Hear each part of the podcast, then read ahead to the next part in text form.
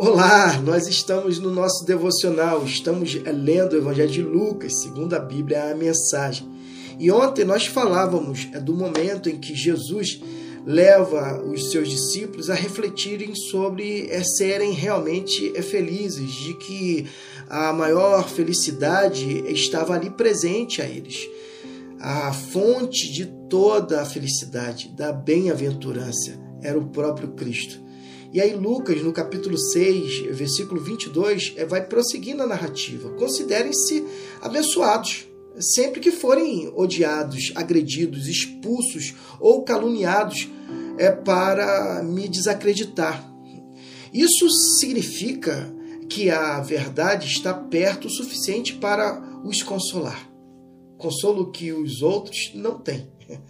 Alegrem-se quando isso acontecer comemorem, porque ainda que eles não gostem disso, eu gosto. E os céus aplaudem, pois sabem que vocês estão em boa companhia.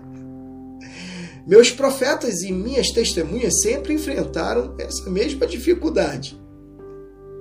Mas, coitados de vocês que amam os seus bens materiais vocês não receberão mais nada. Coitados de vocês que estão satisfeitos com vocês mesmos e com os que têm, aquilo que vocês têm. Vocês passarão necessidade. Coitado de vocês que vivem apenas se divertindo, achando que é, pode a vida me levar. Vocês conhecerão o que é dor de verdade.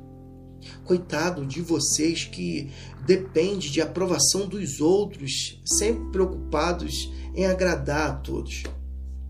Essa escravidão compromete a sinceridade. Lembre-se de quantos profetas e corruptos receberam a aprovação de seus antepassados. Não repitam o mesmo erro. Jesus ele é, vai ser taxativo com seus discípulos em relação ao que é segui-lo, ao que é estar com Deus, é viver uma vida transparente, uma vida verdadeira, uma vida que se conecta com a eternidade, não com a temporalidade. Na realidade, é, ele está é, levando-os a estarem dentro do é, contexto do eterno e alertando que aquilo que é, se dar mais valor no contexto desse mundo que jaz no maligno é justamente o contexto é, que é temporal, que se acaba, tem começo, meio e fim. O que Jesus está fazendo com eles é levá-los a refletir de que a maior aprovação é ter a consciência de ser filho de Deus. A maior necessidade é ter esse relacionamento é constante com o Pai.